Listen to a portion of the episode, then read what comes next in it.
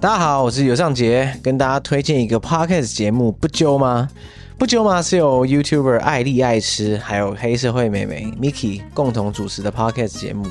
他们在节目中讨论台湾人在新加坡的异国生活，他们的话题非常多元啊，包括旅游、美食、工作、恋爱经验等等。听他们两个聊天，就像是自己身边的亲朋好友一样，轻松自在。如果你曾经感觉到自己被朋友丢下不揪，那现在我就来揪你一起听这个节目。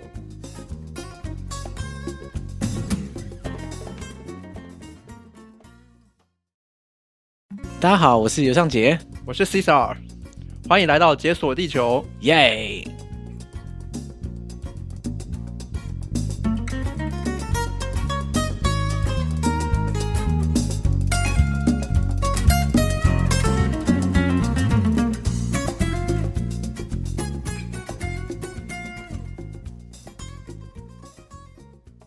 哇，久违了，找到人一起聊印度，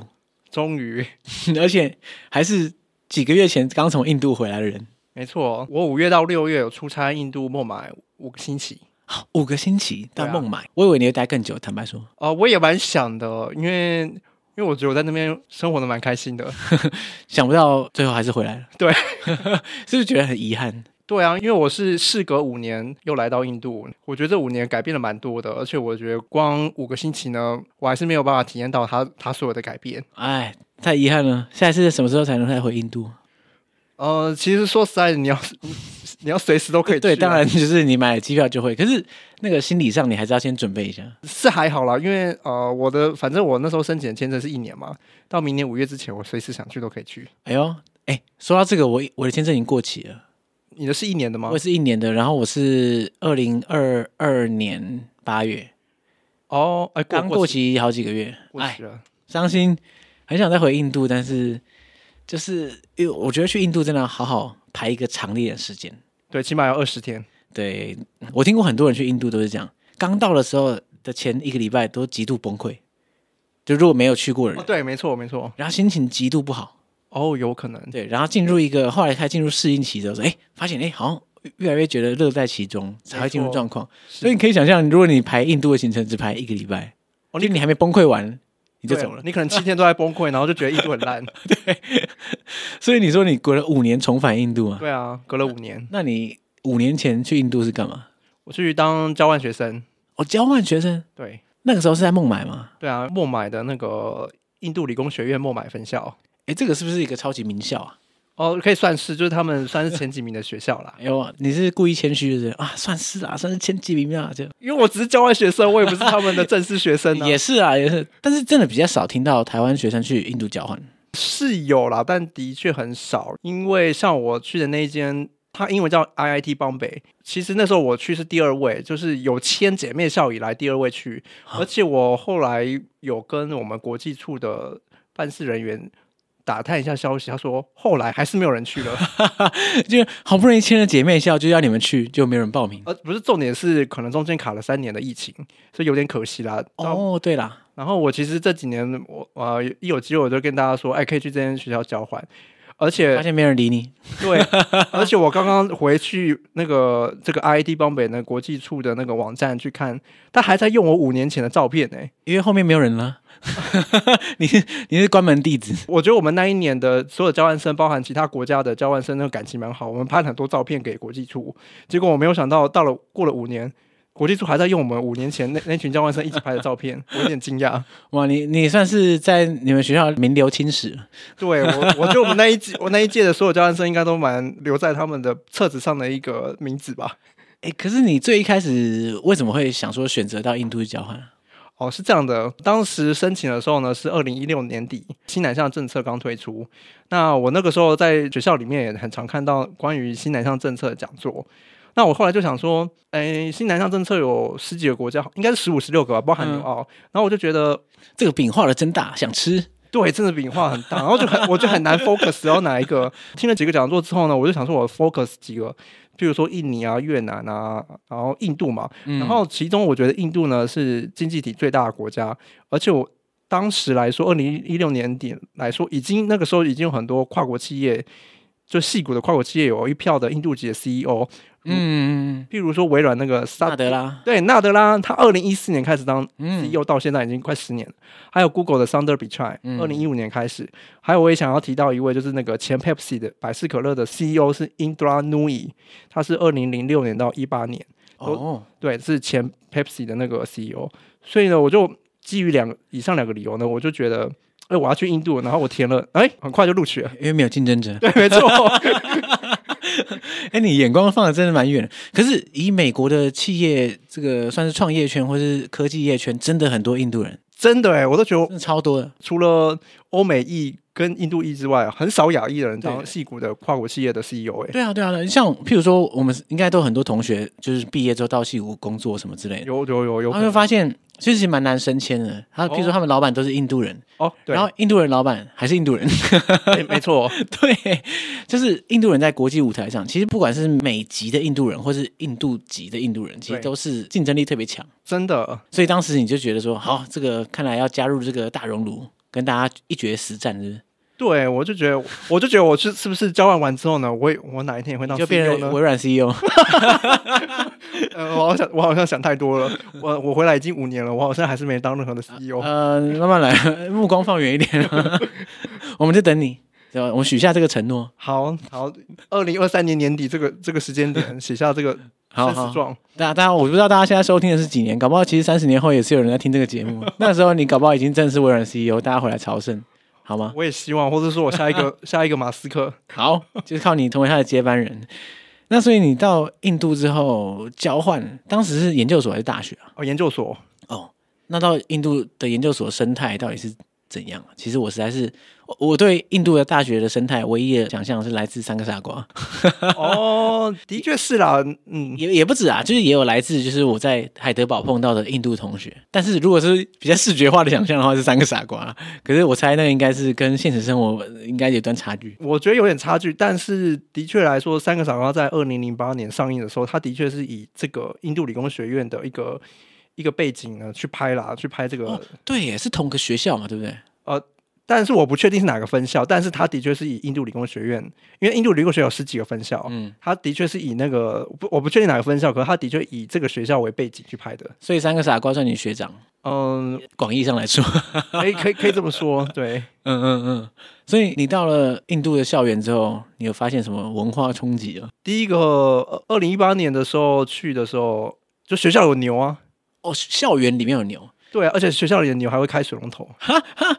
当然印度街头有很多牛，这我完全是没问题。但是校园里有牛，好，这也不是不能接受。但是它会开水龙头，是要喝水是吗对啊，呃，他呃，校园里面的牛都是头好壮壮，然后很聪明，都会开水龙头，还会关起来，哦哈，牛到底要怎么样转那个水龙头？用用用嘴巴咬啊。哦，因为有有一些水龙头不，它是有一根凸出来那个把手。它可对以对推对，，它如果是不是在那个洗手台的话，有一些水龙头是比较是给好像不我不知道为什么给是，牛。啊它是不是本来是要给洗给人家用洗脚的？就是水龙头哦那个开关比较下面的话，那个牛就可以用嘴巴把它咬开。诶真的是圣牛哎，真的， 太强了！其实那时候比较麻烦的是，有些牛呢会在我们的那个教室的道路上呢会大便，然后哦说有点烦，因为我清洁人员是每每三四个小时会来清理一次，那如果刚好那个阵子没有清洁人员，你就会看到那个大便在那里， 然后就在他们呃牛是不会进到教室里啦，但是他在那个路上会大便，我觉得有点困扰。可是印度的街头本来就是这样子，可这个是二零一八年，等一下我们也会聊到，我前一阵子去二零二三年就没有这个问题了，因为哦他们法律有改说那个牛要把它赶到某一区去，不能任由那牛自己走在路上。啊，真的假的？孟买的话，孟买有规定，那些牛不可以随便走在路上，它有啊把它赶到一区去，啊，其实我觉得蛮可惜的，一个印度独特的风景就没了。可能只有孟买有吧。因为这次我是出差去，只有停留在孟买。哦，对啊，因为孟买毕竟人太多，一定是川流不息，交通很很繁忙，对啊、又有牛，那真的是对对造成大家的困扰这样。对啊，想不到你到印度交换之后，第一个最大的冲击是不是来自人，是来自 牛？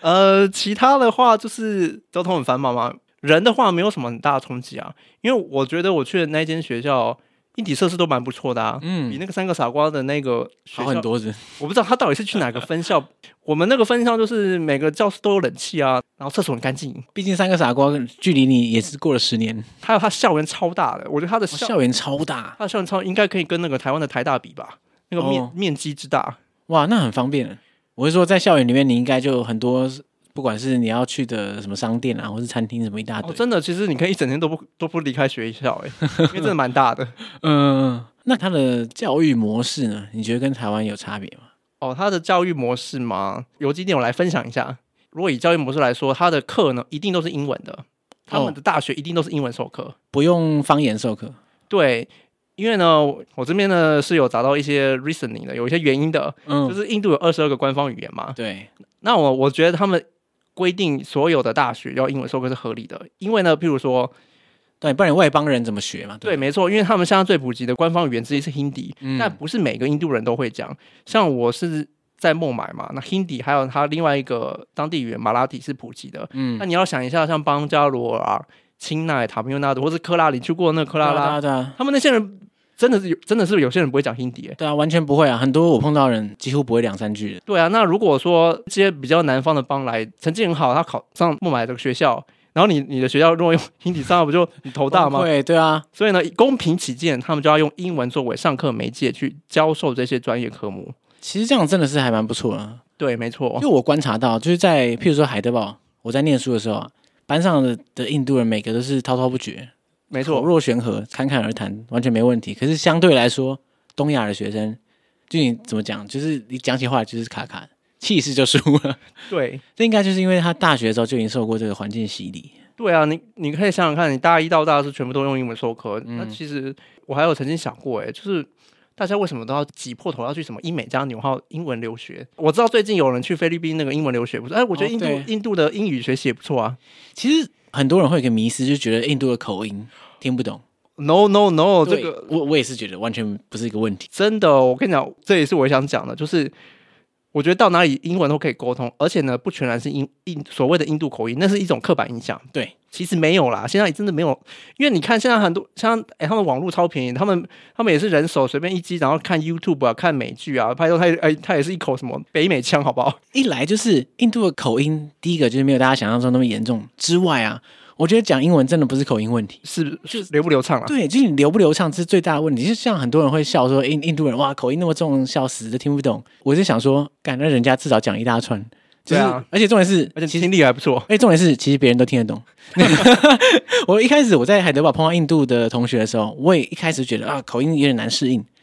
但是后来发现唯一听不懂只有我，原因是因为英文不够好才听不懂，英文够好根本就没有问题。如果你连续好几年，然后每一天都在用英文，不管什么口音都听得懂啊。对，就是问题就是说，假设有个人讲中文口音超重，你会觉得你完全听不懂吗？还是也不会啊你。还是听得懂啊，对，后来我发现这个关键在于我我自己讲太烂，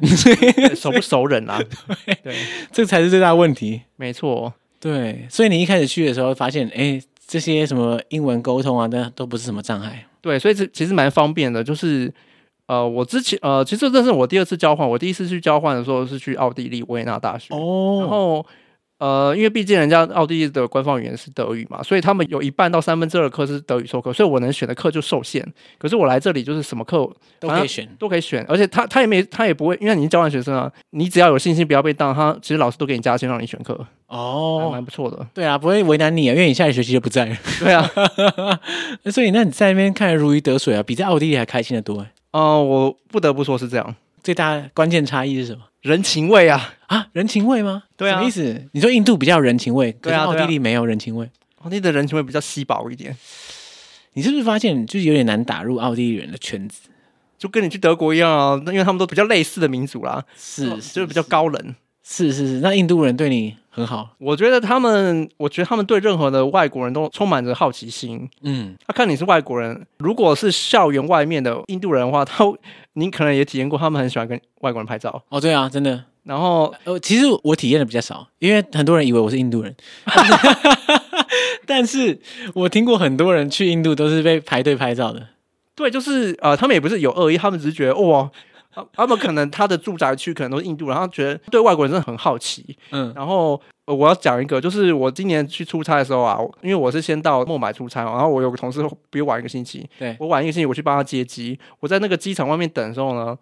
哦，有个有个那个有个妈妈，有个印度妈妈跟她的小孩，就是我不是就是那个小孩一直很想要跟我讲英文，然后可是我听他就只会讲单字，然嗯后他的妈妈一直很鼓，好像就是很鼓励他来跟赶快跟我来练习英文，然后我就很。我很傻眼，没有没有，我就 OK，好，我们来讲英文， 像抓住任何可以跟外国人交流的机会。哎，所以对于等于说，作为一个外国人，你在校园里面是有怎么说人气加成？对，而且我们交换生差不多那一个学期有四十人，主要都是法国、德国跟美国啊。那像我比较是东亚，其他东亚来的比较少，他们就会也会就蛮好奇的。哦，反而得到优势，因为其他的都是欧美人。对对，然后还有就是他们很很勇于介绍自己国家，他就是很怕外国人不认识印度，他就抓紧机会就要赶快来介绍他们印度。对我发现印度人很喜欢帮印度澄清一些事情，比对，如说，因为大家对印度有很多时候有一些负面的迷思，对，然后他就是很热情的帮你破解各种迷思。没错。他说：“看我们多先进，我我们才不是所谓的第三世界呢！不要用第三世界的角度来看我们。对对对对对，我我相信啊，就是因为印度太大了，”对，然后很多人在印度，就像刚刚讲的，第一个礼拜就开始崩溃，那各种不好的经验都有。因此，就是很多印度人很想说，哎，让大家知道说，哎，印度不是全部都这样子，不是大家觉得很糟糕的地方，对而是它有诸多优点等等。没错。我觉得他优点也蛮多的。但是因为没办法，啊你没有不可能一个人到印度什么东南西北全部都走偏，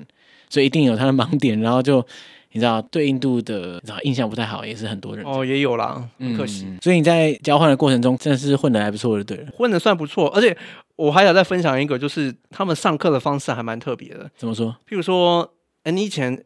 哎、我不知道现在是不是这样，就是，譬如说你选了一个三学分的课，嗯，然后可能是礼拜三下午一次上三个小时，对，然后如果是两学分，就可能每礼拜四下午的，然后上两个小时嘛，嗯就是它是连续上，所以你一个礼拜只会碰到这个老师一次。嗯，可是呢，他们上课呢，譬如说他一堂三学分的课，一周三小时，他会拆成三天上，可能是一二五、一二四然后都一小时，都一小时，所以呢，你 你会觉得哦，我我怎么一我怎直在么课那么多？我怎么课那么多，然后每一下就上完，然后然后隔天又碰到老师，嗯，然后或者说他两学分的课就是硬要拆成两天，然后各一小时。哇，他不想让你一次一劳永逸就对了。我一开始还蛮不习惯的，然后我后来觉得蛮好，就是说那一天的小小的一小时呢，上完之后呢，你就可以赶快复习一下，然后隔天或是隔两天就会碰到老师。哦，他把它切成小份小份比较好消化。对，而且没错，而且我觉得以前有个盲点是，你一周只只上那么一次三小时嘛，啊，如果你中间都没复习，然后老师也没出作业，也没考试，你下礼拜来完全忘记对，，一张白纸，然后就一直无限巡回到期中考为止，然后你就觉得期中考爆炸。或者说你翘了一天的课你就爆了。对，然后所以呢，我后来觉得，哎，其实这个还蛮不错的。譬如说，好了，我刚刚讲的是，譬如说你是礼拜三下午有三学分课，然后也也有可能就是你可能礼拜三上午、下午都各三学分课，嗯所以一天呢，你只要到两个不同的。场所而已，就是不嗯，同的教室。可是呢，如果你在这里上课呢，你一天呢跑四个地方是有可能的。因为每个都是东一个小时西一个小时。对对，所以你就会觉得，我觉得我在那那一学期瘦了。毕竟你说校园跟台大一样大嘛，然后呢一天要跑四五个地 方，对，然后我就觉得，哦我、我怎么一直在换换，一直在在一直在移动。所以你在选课的时候，你要注意你的那一个小时跟下一个一小时是这个移动距离是不是可以是你可以负担的？你确定你瘦了不是因为落塞的关系 啊？哎，我没有落赛哦，我觉得我是运动的。你完全没有落塞，对啊，因为我我觉得我在我我也蛮注意的，就是可能一方面是胃可能比较强，第二个是我比较注意，就是任何的小吃摊，就是路边摊我都不吃，我一定要吃有店面的。哇，那你也算是天生神力，然后再加上很注意，对，因为我其实我在台湾也很少去夜市吃东西，我就 OK 是会找一个再怎么样，我也会找个便利商店吃，就是有个店面的地方吃，就对，所以我我比较没有拉肚子的问题。哦哦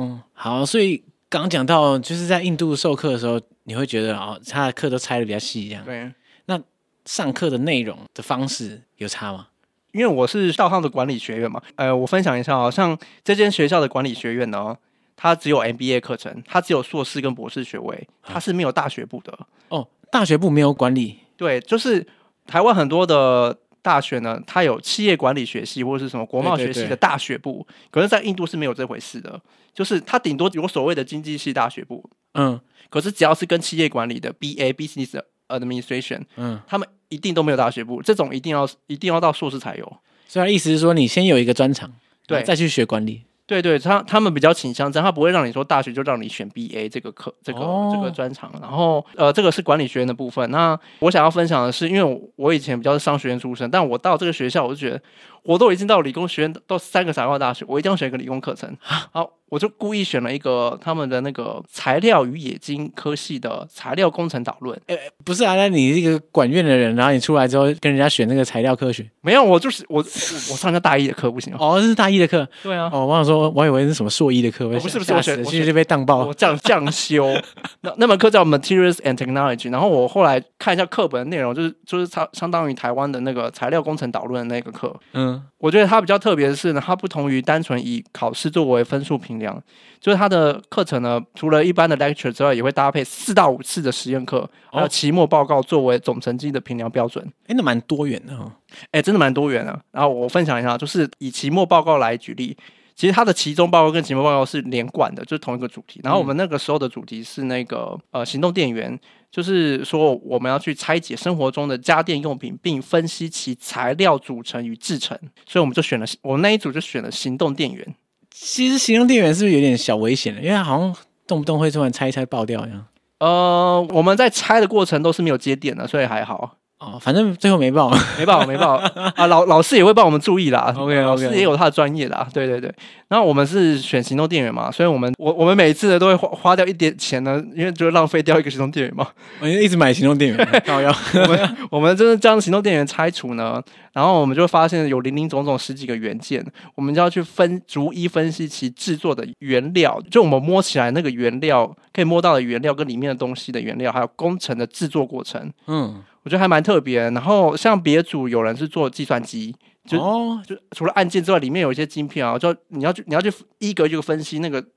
那个元件的元素叫什么，然后嗯它的制成是什么。哇，哎，怎么那么难呢、这真的是大一的课程。哎、人家很有标准的、就是人人家是高规格在课程设计，所以大一就这样了。你看他大四出来，哇，不得了！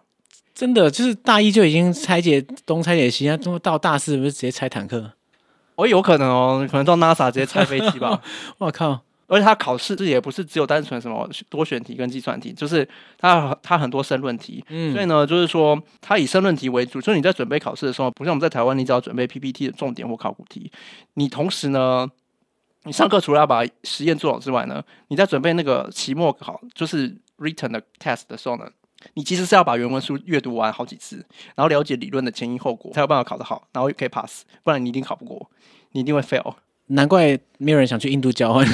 听起来很难呢。呃，他这个，我觉得这个老师真的教蛮好的啦。我不知道其他科，可是像我们管院的课都很简单，我全部 pass 哎、哦，真的假的？所以果然是理工大学。我跟你讲，我到我到这间学校，我发现我管院的课课没有花很多心，我我我反正这堂课花最多心力、欸。全力花在这个类对你来说是通识课的东西上面。所 以没，欸可我觉得我受用很多哎、我觉得我、呃很感动。哎、这个这个蛮屌的耶，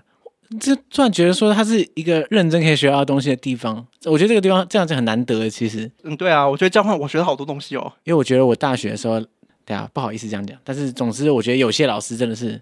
很混，就没学到什么东西。对啊，哦，我我不是说全部， 我是说有些。然后我我就觉得，你都已经来念大学，然后上课就浪费我时间，那到底是什么意思？ 对不对？我后来有去查过我管院的老师，还有还有这个教这个材料工程导论的这个老师。一来这个老师呢也没有什么口音，因为他们都是英美英英国或是美国的博士毕业嘛。嗯，而且我觉得，我觉得他们的教授都好像有一个有个理念，就是说我我学成归国，我就是要回来教印度学生。啊，当然我是外国人啊，但他们就呃就我来这边读书啊，他也是帮我。就没有因为我是外国人就不教，就是他觉得我我就是要回到自己的国家，在自己的国家的高等学院去教书，然后我觉得他们好用生命在教书、欸，很哇，就是奉献自己的那个教学热忱给印度的莘莘学子们。真的，我觉得呃，我觉得真的蛮不错的。那这样的话，那学生呢，受到这种熏陶之后，大部分人参与度都蛮都比较高，因为像台湾的大学生是常被人家讲嘛，就是课堂参与度很低。有些老鼠屎还是有，但是我觉得没有到那么多，就是应该只有十 percent 到二十十 percent 到也没有到二十 percent，真的比较混啊。就是当然还是有发生过那种啊，有些同学呢每次分组报告都找不到人，到前报告前一晚才出现，然后甚至报告隔天直接报告也有。可是我觉得我大部分碰到的同学都是。哦，他会很积极的跟人家画 CM，然后说我们要约宿舍，我们要约咖啡厅讨论报告，然后我们讨论完有个共识在一起上台报告。哦哟，哇，那个这个是跟跟我的大学生活完全不同。 我们大学生活就是有个报告主题，然后说，哎，你要做哪一段？你做哪一段？好，回去做。然后从此之后，再再也没见到面，直到报告当天，每个人上去讲，哎，这个叫做各讲一段。这个这这个叫做只分只有分工没有合作。，对，这个我觉得这个报告，坦白说，就是我现在事后来看，完全没有任何意义，哦，对，有点可因为惜。它跟 team working 完全没有关联。对啊，我觉得在来这边就是要既要分工也要合作。这样听起来的话，在印度交换听起来很好啊，有什么什么缺点吗？可惜的是，那个我们外国学生都有宿舍嘛，都有单嗯人房。可惜的是，宿舍是没有冷气的。哦，是不是没冷气？可是还好啦，呃，因为我本身就是没那么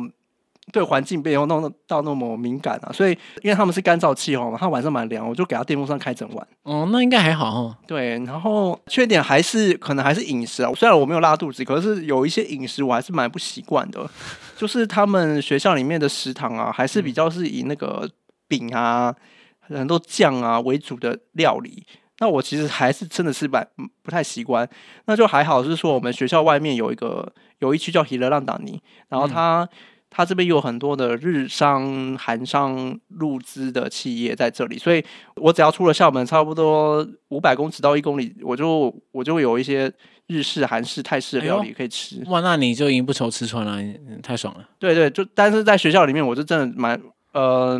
或者说如果你到其他地方的话，我觉得饮食可能还是不太习惯了。当年呢，我可我还要走到校园外才能吃到外面。啊分享一下，他们现在外送哦多的不得了，所以呢，你真的都吃不习惯，全部叫外送没有关系。叫外送会很贵吗？可能以当地人的薪水收入来说，可能会有点贵，可是以我们外国人去，我们以我们的薪资水准去买他们东西，比较不会觉得贵。是哦，你在那边外送叫一餐多少钱？呃，我叫一餐可能会到四百卢比，哦，那这样一百多块台币啊。对，哦，那还就是就跟台北市吃一餐 而且而且那个四百卢比还蛮多的。譬如说，我是叫，可能是那种比较是那种澎湃型，意大式料理那种，就是有面之外呢，它还有浓汤，然后嗯这样四百块卢比这样。哇，那那确实啊，就是如果你半年，然后每餐都叫外送，其实也没没有可什么关系。是以当地人的薪资水准，会觉得这有点奢侈，有啦。所以，我如果我们是外国人去的话，应该还是觉得还啊好是不是要偷偷叫，免得被讨厌？哦，我当时我当年去的时候，因为那时候外送还没那么多，那时候呢，就是我几乎餐餐都跑去那个外面去吃，然后大家觉得你是凯子，对他们都觉得我很有钱，可是我没有啊。我觉得那个时候一餐差不多两百卢比吧，然后两百卢比到三百卢比之间，然后你就除以那那个时候是一台币换二点二卢比，现在是快到二点八了。可可那时候你这样算的话，也差不多也才一百块出头嘛。对啊，然后我就觉得，哎、这跟我们台湾在吃便当的钱一样啊。然后只是觉得，可是印度人就会觉得，我的印度同学觉得，哦，好贵哦。哇，你真是穷奢极欲。 中山区， 你这你是有帮他们打工是不是？ 没有啊，他们眼里眼里就是这样啊。 所以你跟印度人相处，除了他们觉得你是凯子之外，他们对你，应该说你对他们的印象怎么样？就是我，我觉得整体上都还蛮正面的， 嗯，嗯你刚刚说他们很热情嘛，对你也很好。对，嗯，积极热情健谈，总是很想跟我攀谈， 然后勇于介绍自己。我连我连游泳的时候呢，因为他们学校里面有那个运动设施嘛，嗯，譬如说你去你去那个什么松山游泳馆，你就一个你，譬如说你是一个人游泳嘛，没有人会来跟你攀谈吧，蛮奇怪的处。呃，在台湾的话蛮奇怪，对，不会有，可是呢，我再去他们游泳池呢，我反正我我一脸就是看起来就不是他们本地人的啊脸。对，然后我就好几次，就是会有一些当，就是他们学生就是说，哎，你 Where are you from？什么之类的，然后然后呢他就开始跟我聊天，哎，你跟我干嘛来这？我在游泳池聊天，嗯，这还还还泡到水里，然后就就是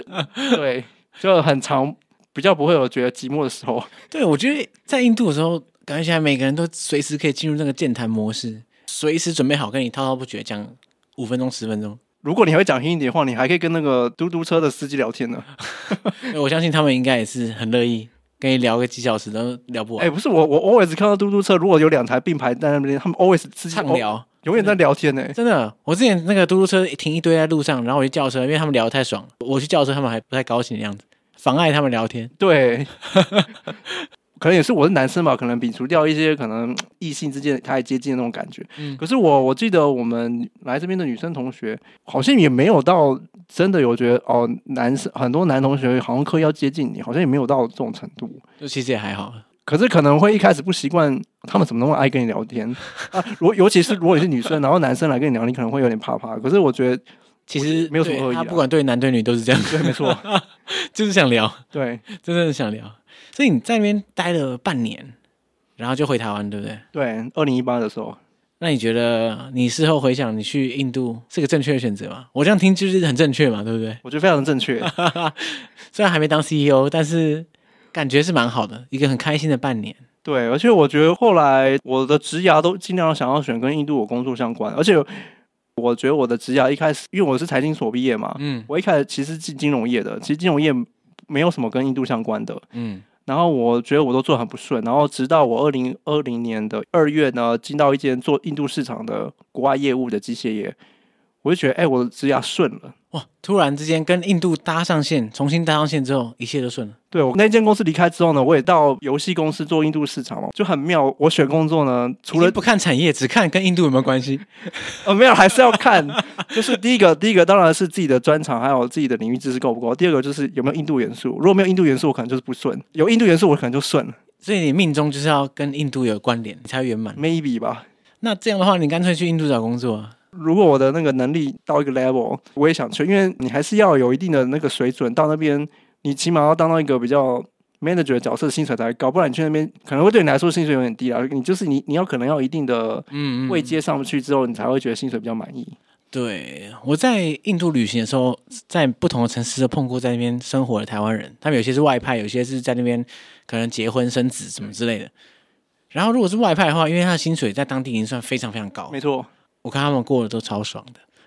哎、我看起来以我一个不具名的那个薪资头喽，他说他的那个月薪啊是在台湾的单位的三倍，所以他可能在台湾可能是五万块台币，所以他到印度来之后，他的月薪是十五万。嗯，不然后印度物不具名价透露，对，然后印度又比较物价比较低，对那你在那边基本上是大爷，对，没错。每餐都叫外送，没关系，四百算什么？一千卢比都叫了，而且他还跟我说，他都不去健身房，他说叫健身教练到他家来带他 运动。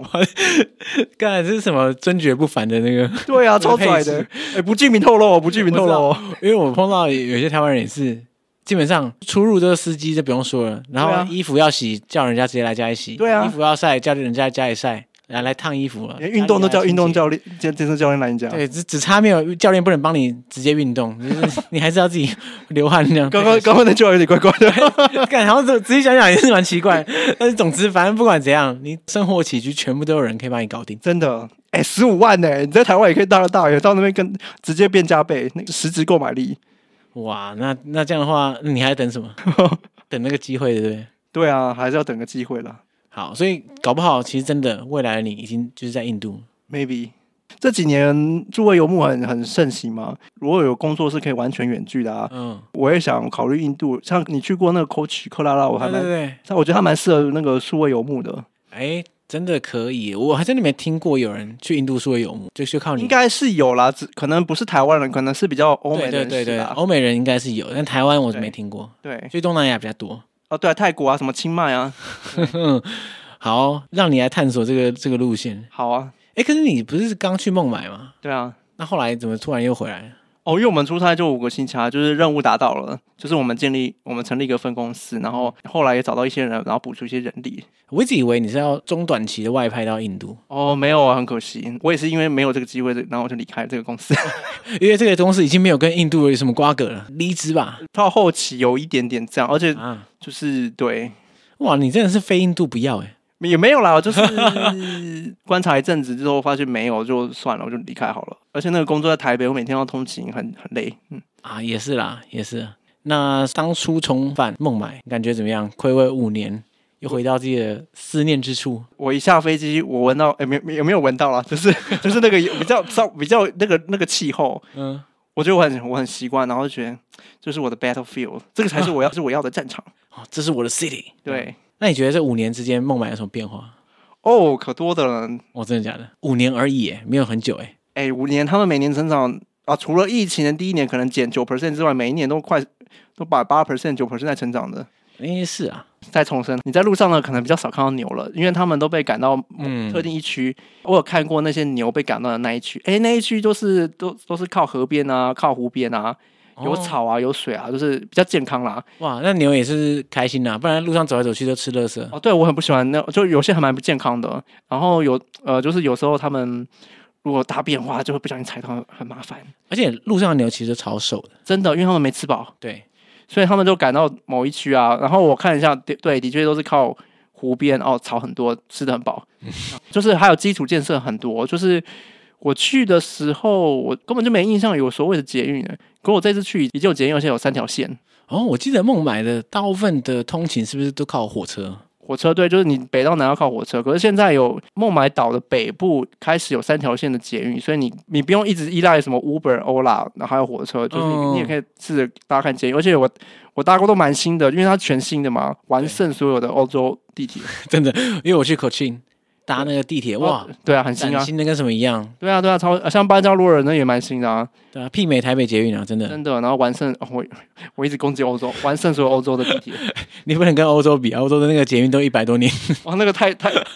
那个才那个才叫第三世界好吗？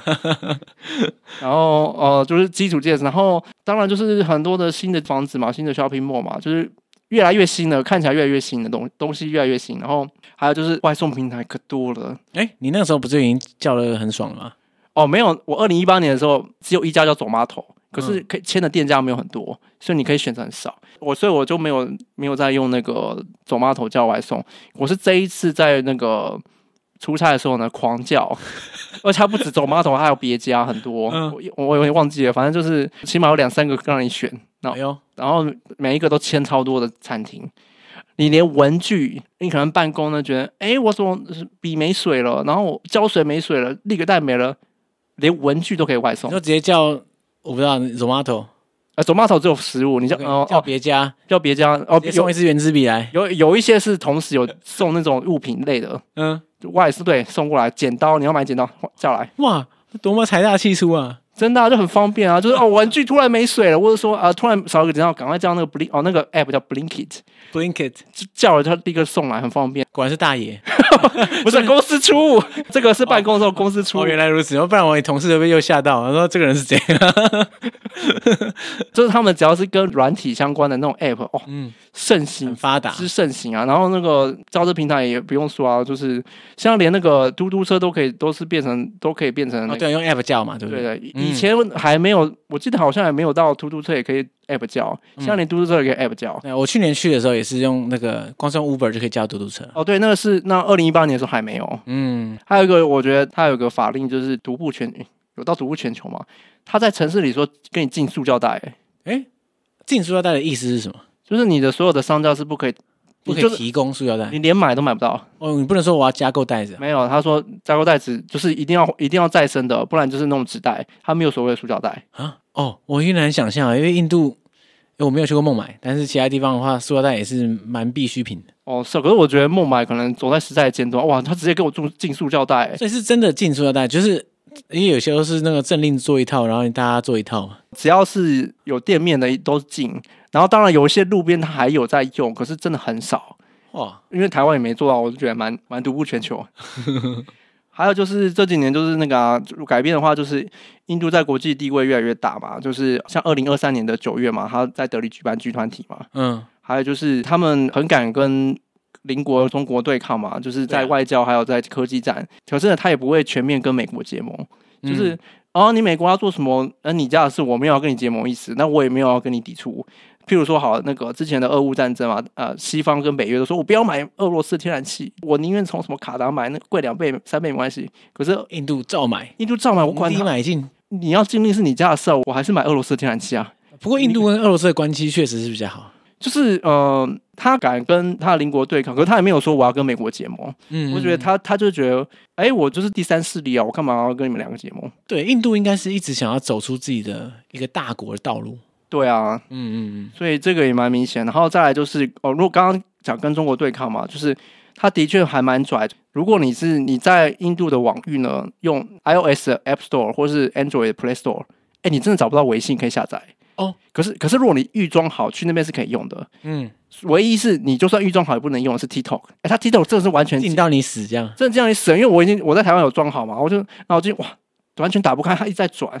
空转，它 app 一直在空转，完全进不去、欸。哇，他们也有所谓的长城，可是它的长城是守守那个，就是它长城是包住中国，对的，对对，它不是在守外， 不是在守外国，它就是专门封锁中国的 app。对，因为我之前有听过，就是印度对中国的 app 很敏感嘛，就很多禁掉，然后而且它马上就会国内立刻研发出来替代方案， 哦，真的蛮多，它有很多其他无微不微的，很像 TikTok 的 app。马上出来取代。哦，对啊，反正他们人多嘛，内需市场搞一套出来就可以取代了。其实严格来说，它跟中国在玩的那一套也蛮像，就是我先挡住外面的人，然后自己玩出一个跟外面长差不多的东西。可是它美国的 app 都很大方的用啊，像 YouTube，印度应该是 Google 最大的用户来源国诶、欸对哦，啊，除非是说这个 app 在美国也没有啊，如果中国有的话，他就把它禁掉，然后去 copy 中国的。啊，如果美国有的话，他就用美国的 app 就好了。嗯、对哇，它这招其实也是蛮屌，因为就是它人口基数够啊，对它自己就可以撑起来。对啊，仔细一想的话，印度这样的环境真的很适合创业或者新创团队嘛，对吧？对啊，有点像中国的感觉所。以美国、中国这种人口基数大，然后其实印度是第三大新创国、欸，嗯，哦是哦，对，啊你说仅次于就是以独角兽新创独角兽的数量来说，就哦，是美国、中国再来就印度啊，果然就是这个顺序， 对，没错啊，没错。就人口基数大、市场大，对你自然就可以撑起来这些新创团队。对我有发现说，印度人蛮有那种创业者心态的，哦，就是那种大家都很有创业精神，对，因为就是他们比较没有。哎，也可能是我读我去那间学校是理工，我没对哦我我完全没有碰到有人跟我说他想要当公务员，或是说他想要一份工作，只想做一份工作。他们每一个就是很多 idea，然后说哦，工程就算是他觉得要到大企业当工程师，他也会觉得说，无聊。对他不会说我只想在这个大企业只想当一辈子员工，他们每个都觉得啊，我有什么 idea idea，我要先汲取经验，然后自己做做。哦哟，就是每个人最终目标好像都是想要发展自己的事业。没错，啊大大体来说都是这样。哦，然后前面都是过水，到什么到什么 Google 啊，到甲骨文啊，Oracle 都是过水而已，对他们来说，对，就是大家可能觉得到 Google 已经封顶了，就到 Google 之后，他才人生才正要开始。他觉得那只是过个水，然后为为他往后的那个创业再做一个养分而已。嗯，我觉得这样的一个环境呢，也有一点点影响到我。所以你现在开始要酝酿创业，是不 是？其实呃，其其实我在二零二一年在嗯我们台湾有疫情的时候呢，我有我有自己做一个 project，就是做那个线上华语教学。哦哦，线上华语教学，现在好像蛮多人在做的，对不对？我知道蛮多人做的是，他可能本身就是读华语教学科系，然后他除了派驻海外之外，他本身就有这个专业，然后只把它线上化。但是我算是个门外汉吧，然后对，我就来做，我想来做。那其实我会有这个想法，除了是我自己对语言还有兴趣之外，我觉得这一段的那个交换经验也影响到我，怎么说？因为我那时候在 IT 邦北啊，就是这间学校印度理工学院莫海分校，它我们其实是有台湾华语教育的教中文的机构。哦，是哦，我还有跟那个派驻的那个华语老师聊过天，哦，然后也有帮他稍微做一些义工，帮他做一些活动的那个一些小帮手。然后嗯，我有接触到他的学生，而且我那时候还蛮惊讶，是说一般来说呢，世界的其他各国学中文只有可能是孔子学院嘛，哦，对啊就，只有唯独印度是不让孔子学院进入他们的高等教育，然后他反而是觉得要让台湾人来教中文。不愧是我认识的印度。然后就是有这个经验嘛，然后我觉得有点比较可惜的是，因为来派驻的老师就这么一位，那其实一间学校只有一位老师，那老师可以教的时数啊，还有可以可以带的学生有限，像寒暑假就没开嘛，啊，那你学一个语言，如果寒暑假空白，然后下个回来，下个学期回来，已经忘光了。可能又忘光，而且他们比较没有那个环境，因为首先他们就不想，他们就不欢迎中国人来啊，然后台湾人对对对嗯台湾人又那么少来啊，到底去哪里练中文？所以我我就呃有这个印象，就二零一八年就是有这个印象啦。那我就我是觉得说，我凭着这个印象呢，希望学中文呢，除了在教室外，也能让想学习的人不受时空的限制呢。所以我在二零二一年，在差不多我们台湾。五月吧，二零二一年的我们本土疫情起来的时候呢，刚好就是在家工作啊，干脆直 接开台，对，就是你在家工作嘛，啊，其实你也不自己说这八个小时都在工哦作没，关系，你已经离职，OK， 那个时候那个时候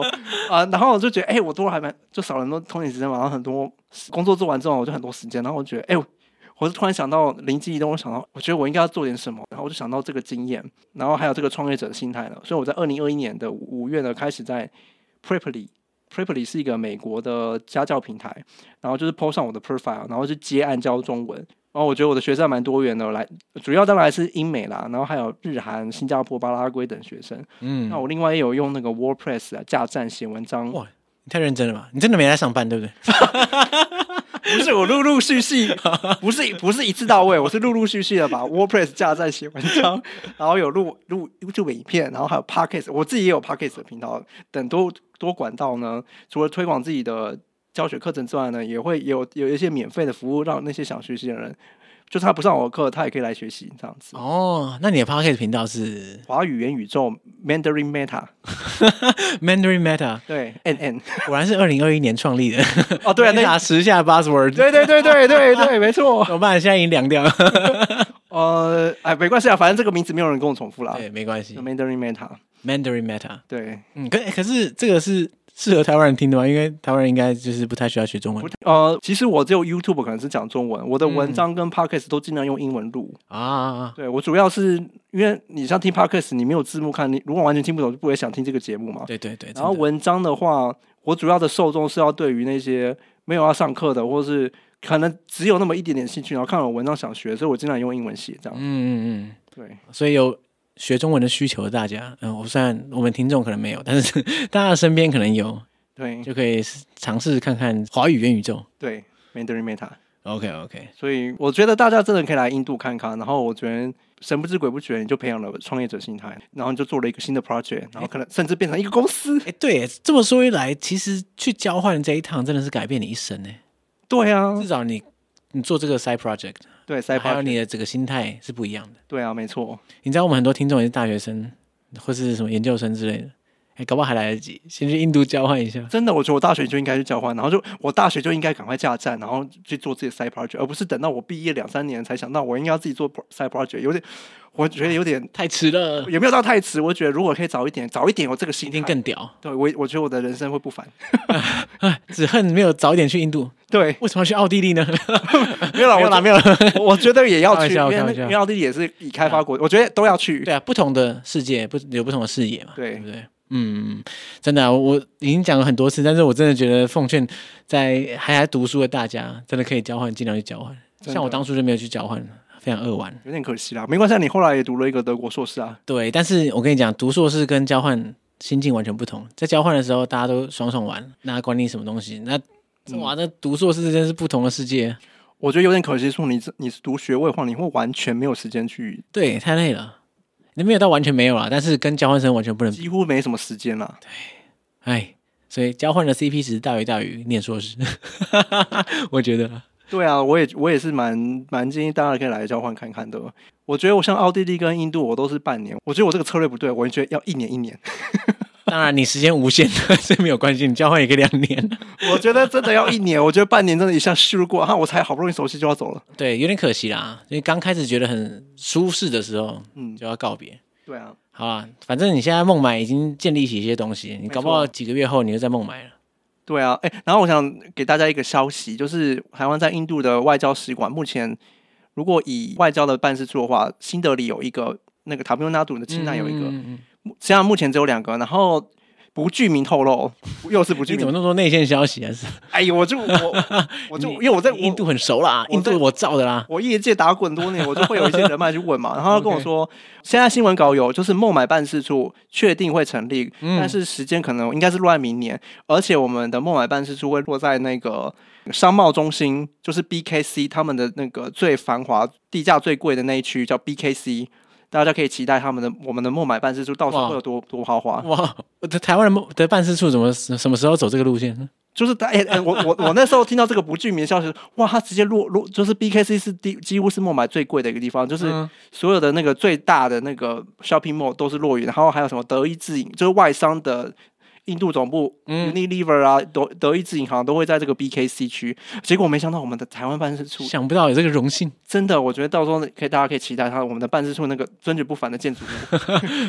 好，等到你说什么时候？二零二四。应该是二零二四吧，因为因为新闻稿讲的也没有很明确，但是他说确定会成立。好，那也没多久了，现在就二零二三年底了嘛。对啊，你那时候就新闻稿出来，然后大家也可以看先看照片，一睹为快。赞赞赞！好，期待去孟买，我自己很期待。我我那时候就是略过孟买，有点可惜了可惜了后悔，有点后悔。哎，真的很先进，完全颠覆你对印度的想象。没有，我我没有觉得刻板印度刻板印象很多啊刻因为板印毕竟象我在印度也很久了。对，但，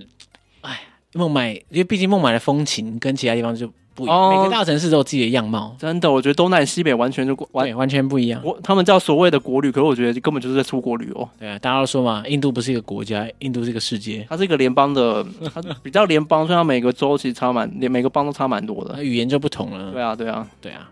好，